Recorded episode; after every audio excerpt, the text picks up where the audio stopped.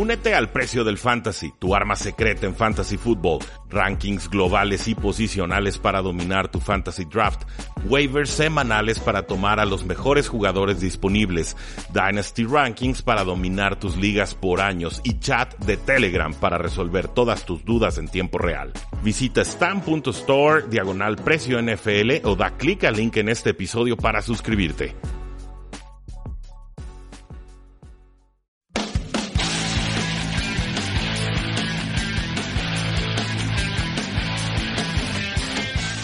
Damas y caballeros, bienvenidos a un programa más de Tres y Fuera, donde la NFL no termina y nosotros tampoco. Mi nombre es Rudy Jacinto y el día de hoy vamos a platicar sobre esa gran final colegial entre Clemson y Alabama, sobre los nuevos head coaches que van llegando a la NFL y sobre las lesiones más importantes que tenemos que monitorear antes de la ronda divisional, que suele ser la semana más emocionante en toda la post temporada. Eh, empezamos directo con el juego de Clemson. Fue una paliza. Eh, ojalá lo hayan visto. El juego empezó cerrado y después eh, se desmarcó Clemson y no hubo forma en que Alabama pudiera reengancharse en el partido. Clemson venía con un récord de 15 victorias y 0 derrotas.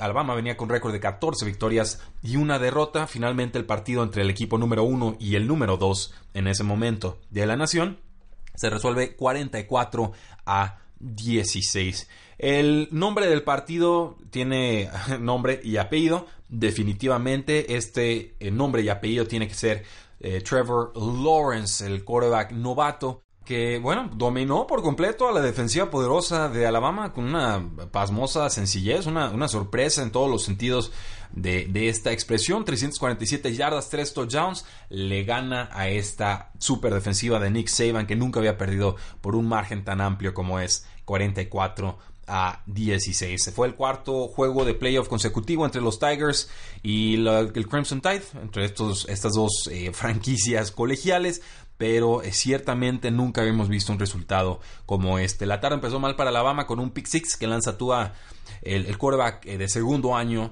de Alabama, lo engañan ahí en una, le mandan presión por la derecha, trata de escaparse con su, válvula de escape a la, izquierda, se anticipa un jugador ahí de la secundaria y regresa el balón hasta zona de anotación. Alabama responde casi de inmediato, Clemson vuelve a anotar, Alabama igual, y así se la fueron llevando, pero eh, ciertamente ya se veía una gran paliza al medio eh, tiempo. No hubo nada que hacer en el tercer cuarto. Esto ya iba a 37 a 16 y, en verdad Sweeney, el, coach de Clemson, tenía un fantástico plan. Podían ganar por tierra, podían ganar por aire. Me sorprendió mucho Trevor Lawrence. Eh, mucha sencillez, brazo fuerte, tranquilo en el bolsillo, compacto. Eh, no siempre con una, una bolsa ideal. O sea, sí estaban presionando los pass rushers de, Alabama, pero siempre encontraba la forma de sacar el pase con ese espacio reducido y esa es una cualidad en verdad muy muy loable y muy impresionante, sobre todo eh, creo que tenía mucho temple, demasiado temple para ser un eh, novato. Esto me queda muy claro. Ross que anotó dos, eh, anotó dos touchdowns contra Notre Dame, tuvo seis recepciones para 153 yardas contra el equipo del estado en el que creció. Y pues bueno, es un, es un gran logro para Clemson, no, no hay que ahondar demasiado en el, en el juego, creo, eh, más allá de decir que le tocaba a Clemson, fueron claramente superiores. Por ahí en la, en la segunda mitad entra el coreback número 2 de Alabama, que fue el número 1 el año pasado, eh, Hertz, y no, no hizo demasiado, a ser sinceros, creo que se vio bastante peor que, que Tua en este eh, partido. Los errores de Clemson fueron numerosos, fueron claros, eh, no podían detener terceras oportunidades, coberturas cerradas. Había una jugada en la que Clemson consiguió 10 y 15 yardas en tercer eh, down. Eh, no podían detener en zona roja, errores en equipos especiales, incluyendo ahí un, gol de campo que era engaño y que salió espantoso en esa primera posición de la segunda mitad. Ya se veía claramente que Alabama estaba desesperado. Dice Nick Saban, pues un juego no define quién eres, pero también le dije a los jugadores que a veces aprendemos más cuando las cosas no salen bien, cuando perdemos.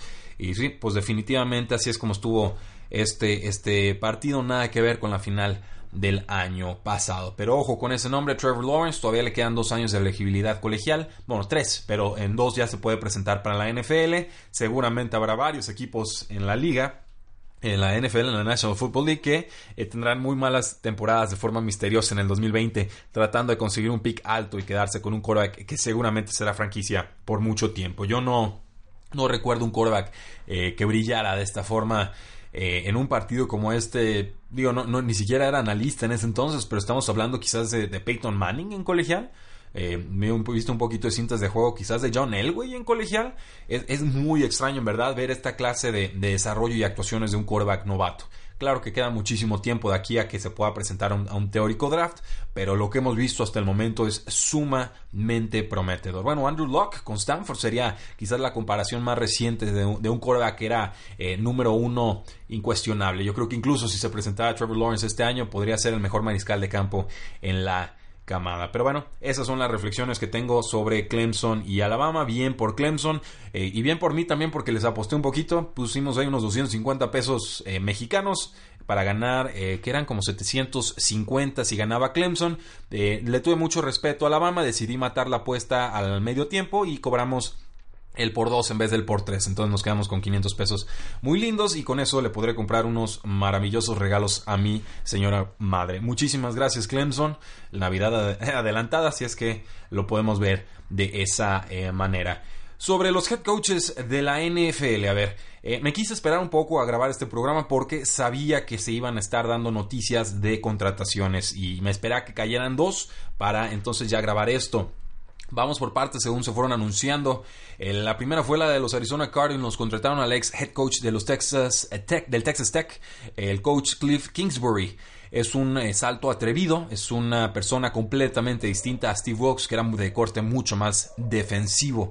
Kingsbury tiene 39 años, viene del sistema de Mike Leach, este air raid, ¿no? De todos contra todos en, los pases y te ponemos a cinco receptores y ampliamos el campo en todos sus sentidos.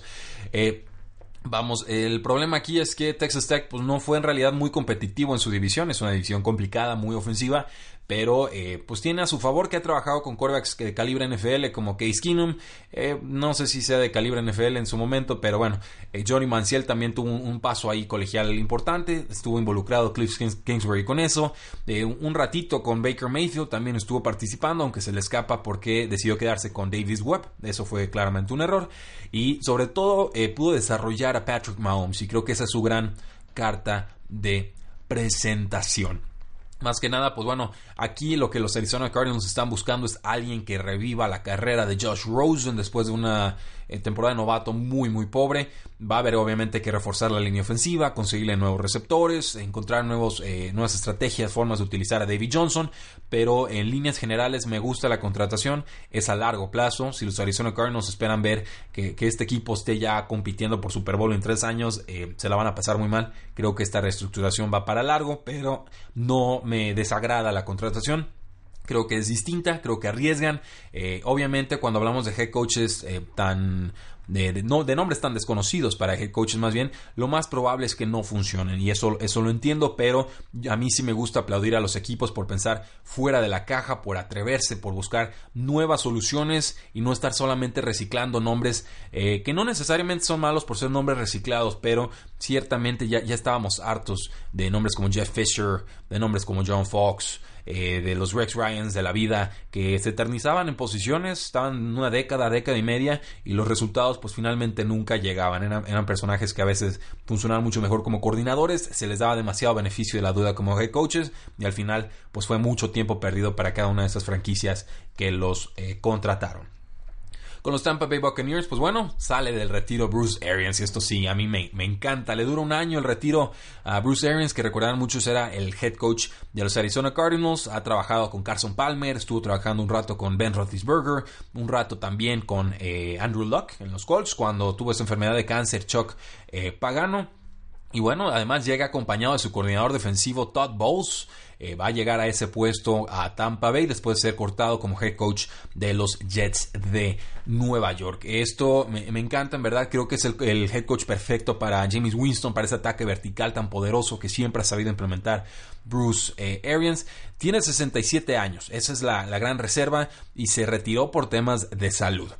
Es un head coach eh, necio, tiene ideas muy muy claras de cómo quiere que su equipo juegue, no es de estos de pasecitos cortos y te voy matando en, 500 movimientos, no, Bruce Arians siempre va a la yugular en todo momento, sin, casi casi sin importar la situación ni el down. Entonces, esto es, es claro lo que están buscando los Tampa Bay Buccaneers, están buscando una inyección de, adrenalina, alguien que le cambie la cultura y la mentalidad a este equipo y alguien sobre todo que pueda rescatar eh, el estatus de James Winston como coreback franquicia de este equipo tendrá que empezar trabajando en esa ofensiva y eh, pues bueno, le duró muy poco estar en la, en, la como locución en los partidos, le estuvo apenas este año hablando en los partidos en vivo, pero finalmente regresa a los emparellados. A mí me encanta, yo le tengo muchísimo respeto a Bruce Arians.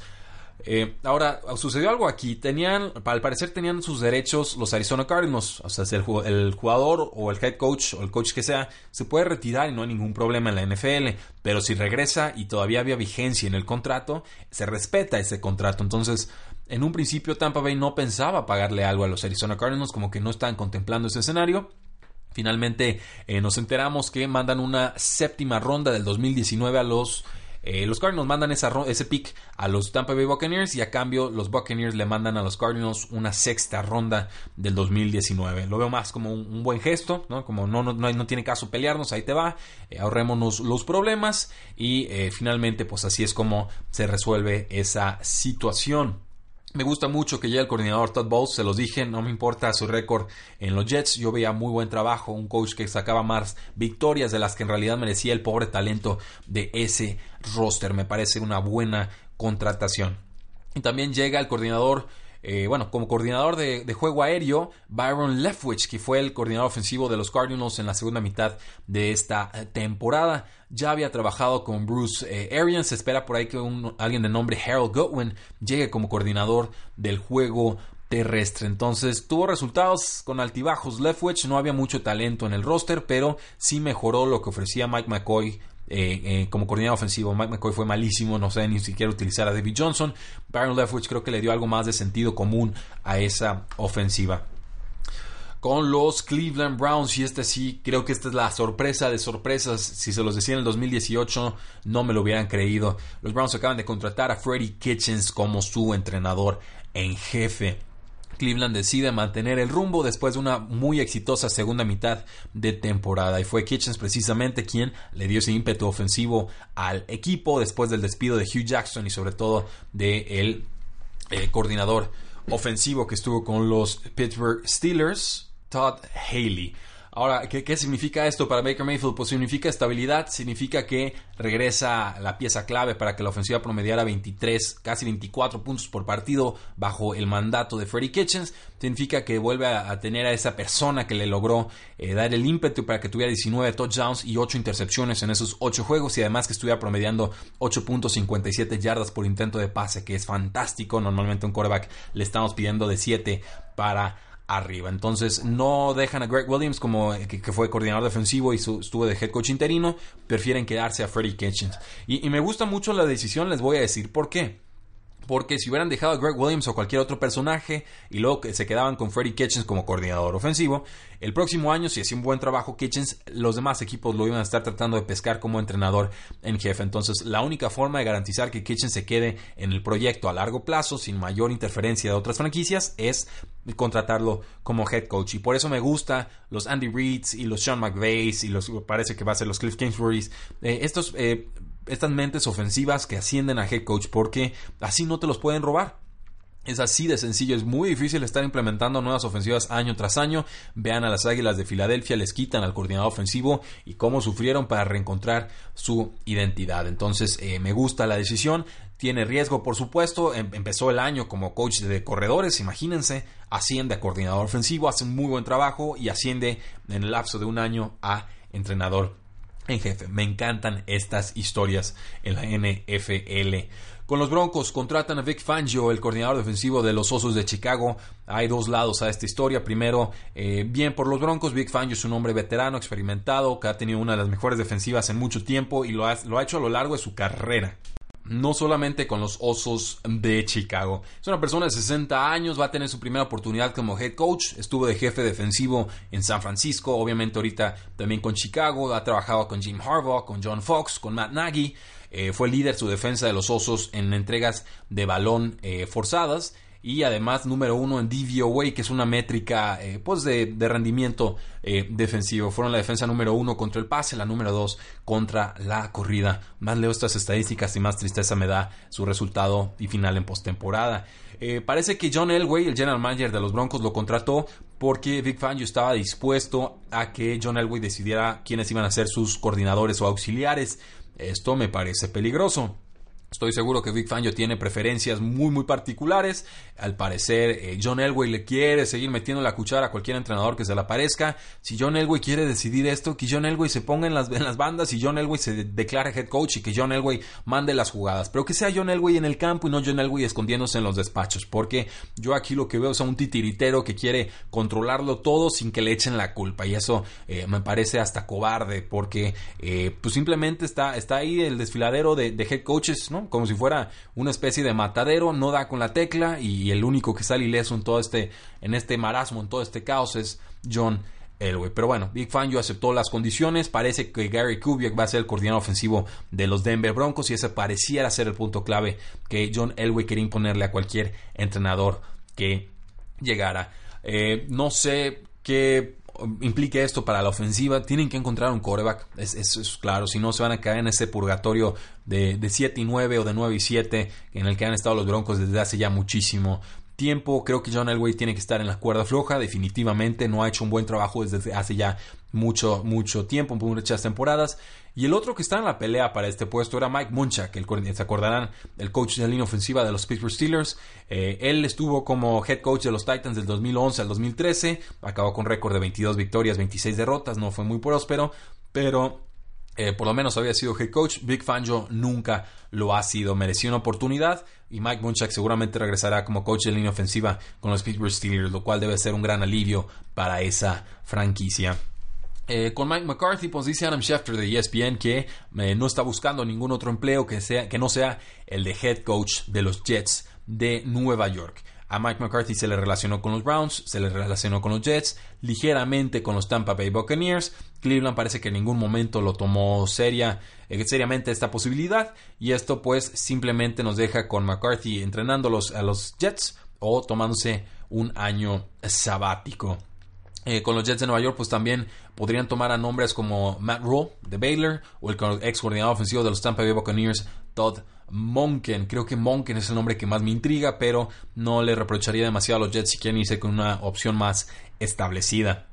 Y por último, y el que estaba en contienda para eh, llegar como head coach de los empacadores de Green Bay, Josh McDaniels, pues dice que se va a quedar con los Patriotas, obviamente, va a seguir siendo su coordinador ofensivo. Dice que en un tweet dijo que ese libro ya estaba cerrado, que ya no iba a tomar más entrevistas para ser head coach y que apreciaba la entrevista que los Packers le realizaron.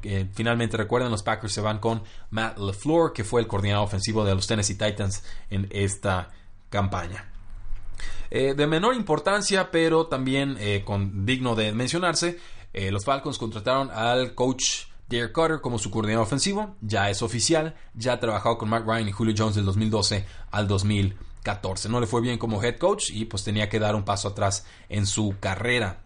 Y los Falcons también contrataron a Mike Mularkey como su coach de ala cerrada. Es, él también es un ex head coach de los Tennessee Titans y esta pues es una caída estrepitosa en su, en su carrera. Eh, hace dos años era el, hombre principal en los Tennessee Titans, pero si algo llegase a suceder con Dirk Carter, si no diera el ancho, seguramente Mike Mularkey ascendería a ese puesto. Eh, pasando a noticias de corebacks, los Steelers piensan reestructurar el contrato de Ben Roethlisberger. Esto liberaría espacio salarial y eh, en teoría pues les daría mayor flexibilidad para deshacerse de Antonio Brown si es que lo desea el equipo. Yo insisto, financieramente no tiene ningún sentido deshacerse de Antonio Brown. Cuesta 22 millones si lo tienes en roster, te cuesta 21 millones de dinero muerto si no lo tienes en roster. No hay ahorro, tiene que ser verdaderamente un cáncer de cáncer en el vestidor para que los, los Steelers con su rendimiento piensen en deshacerse de él. No, no me parece sensato, pero hemos visto cosas más extrañas en la NFL. El coach eh, John Harbaugh de los Ravens dijo que Joe Flacco va a tener un mercado en este offseason. Pues bueno, eh, Joe Flaco termina con 2.465 yardas, 12 touchdowns, 6 intercepciones en 9 juegos. Empezó fuerte, se fue desapareciendo, se fue lastimando. La lesión de cadera termina de quitarle la titularidad y cuando la recibió Lamar Jackson no la volvió a soltar. Deshacerse de Joe Flaco le costaría al equipo 10.5, bueno, más o menos les cuesta como 10 millones, se ahorrarían también 10.5 millones de dólares en espacio salarial. Ojo aquí, es un año débil en corebacks de, en el draft, es un año débil en cuanto a la camada de agencia libre. Flaco seguramente será titular en algún equipo la próxima temporada. Con Nick Foles, pues las Águilas de Filadelfia eh, tienen una opción de retenerlo y es posible que la ejecuten para entonces cambiarlo a otro equipo. Varios equipos están interesados en Nick Foles, ninguno se animó a pagar el precio que pedían las Águilas. Si hace algo más importante en esta postemporada, seguramente su precio subirá y las Águilas no quieren eh, dejarlo ir sin conseguir algo a cambio. Y el quarterback Dwayne Haskins de Ohio State anunció que eh, va a estar en el draft y que eh, pues era la decisión que se esperaba definitivamente debe ser el quarterback número uno en este año de draft tendría que pasar algo eh, calamitoso para que no fuera de esta manera fue un monstruo con los Buckeyes en el 2018 completó 70% de sus pases 9.1 yardas por intento de pase que es buenísimo y además tuvo 50 touchdowns por apenas 8 intercepciones. Por ahí, cuidado con los gigantes de Nueva York. Creo que les va a hacer ojitos Dwayne Haskins para que lo contraten. Con corredores, ojo aquí. Todd Gurley no ha jugado desde la semana 16, no jugó las últimas dos semanas de temporada regular por una inflamación en su rodilla izquierda. Eh, parece que está regresando a entrenar, todavía no lo hemos visto, pero se espera que Todd Gurley juegue contra los vaqueros de Dallas. Por su parte, Melvin Gordon, el corredor de los Chargers, también se lastimó la rodilla, pudo regresar a ese juego contra los Baltimore Ravens, está teniendo algunas molestias en, en esa zona, en la rodilla, pero no está en duda su participación contra los Patriotas de Nueva Inglaterra con los Kansas City Chiefs. Spencer Ware eh, parecía que podía jugar en la semana 17, finalmente lo dejaron inactivo. Eh, parece que sí regresa para este juego, pero seguramente Damian Williams será el corredor titular de la franquicia contra los Indianapolis Colts. Con receptores, pues eh, muchos compañeros de Antonio Brown creen que Brown no estaba lastimado en la semana 17, como el jugador había anunciado al equipo, y que por eso no se quería tomar una resonancia magnética. Esto según Aditi Kinkawala de NFL Network. Entonces sí, esto pues solamente agrava la situación entre el receptor estrella y la eh, franquicia. Chris Mortensen de ESPN especula y dice que hay una alta probabilidad de que Antonio Brown sea eh, cambiado. Hay un roster bonus que le tienen que dar al jugador de 2.5 millones. Este se ejecuta en marzo 17. Entonces, si los Steelers quieren cambiarlo, lo ideal sería que lo hicieran antes de ese momento. Pero insisto, es muchísimo dinero muerto. No, no veo cómo un equipo pueda ser competitivo, eh, aspirar a un Super Bowl con 20 millones de dólares en, dinero muerto por un jugador superestrella. Ni siquiera es por un jugador acabado, que eso podría entenderlo un poco más.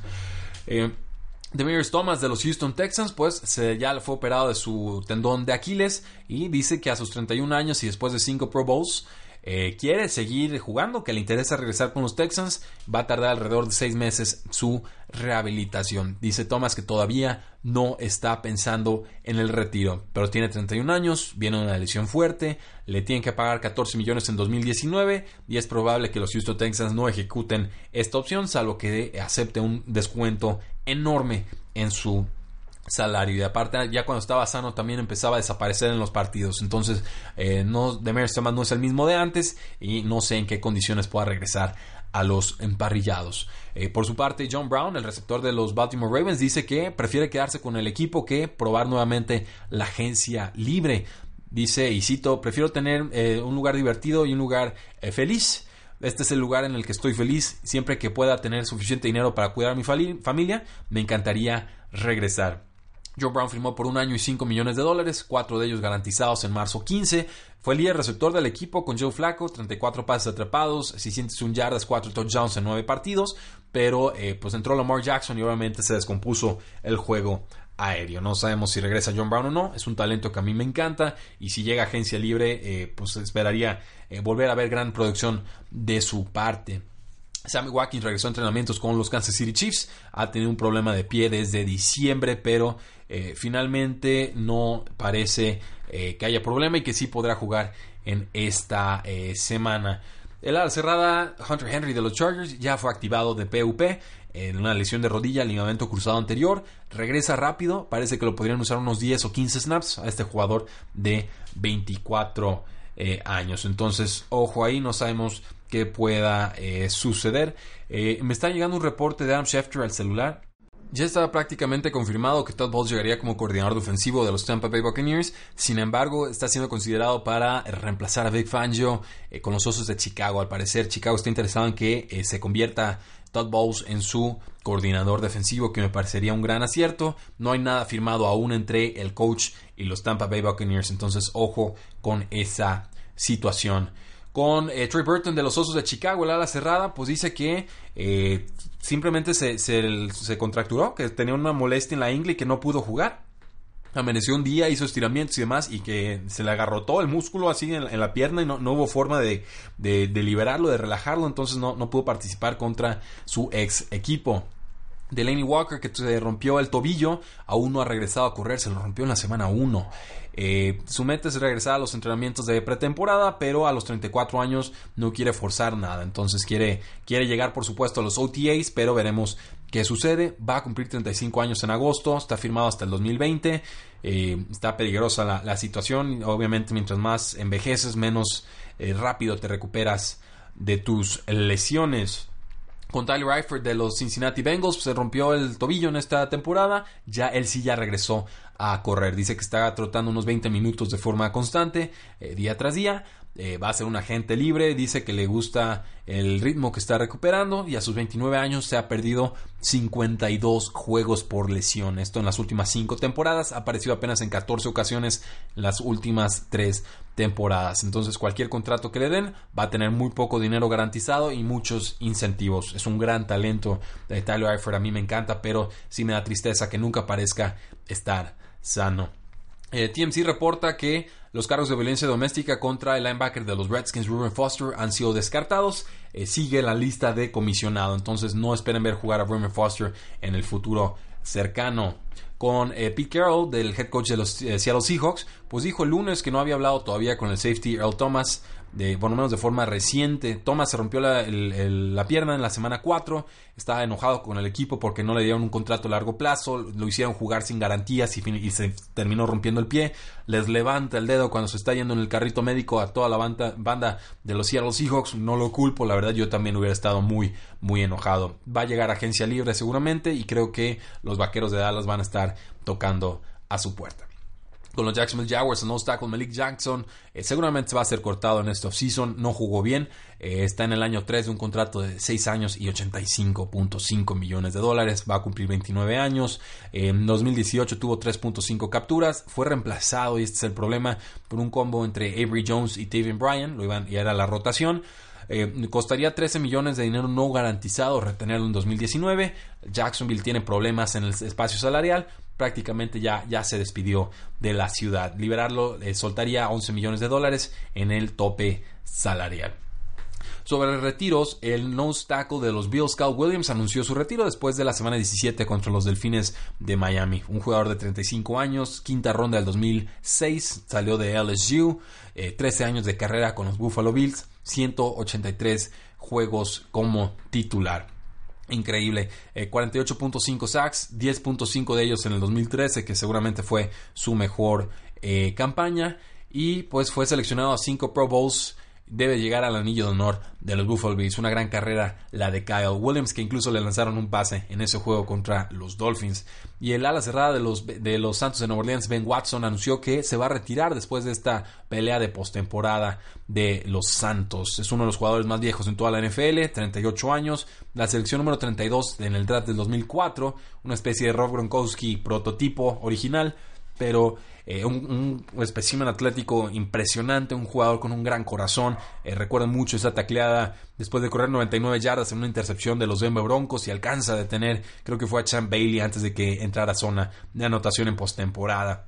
Eh, terminaría con 528 recepciones y actualmente es el jugador número 19 con más recepciones entre jugadores activos. Me queda la duda si es entre jugadores activos eh, o entre alas cerradas. Pero pues bueno, vamos asumiendo que son 528 recepciones entre todos los jugadores que están activos en estos momentos en la NFL. Y por último, y esta, eh, pues fue triste la lesión de Allen Hurst como receptor de los Vaqueros de Dallas. Ya fue operado, no se esperan contratiempos, la cirugía fue exitosa, ruptura de fíbula en una lesión muy muy aparatosa. Se espera que esté listo para agosto, pero no creo que lo haga con los Vaqueros de Dallas porque tendrán que pagarle 5 millones en salarios y bonos. Eh, por mi parte sería todo, damas y caballeros. Síganos en Facebook, en Twitter, en Instagram. Suscríbanse al podcast, déjenos una reseña, presúmanos con sus contactos. En serio, está creciendo bien y bonito el proyecto, pero solo podemos seguir creciendo si ustedes nos dan la oportunidad. Muchísimas gracias, sigan disfrutando su semana. La NFL no termina y nosotros tampoco.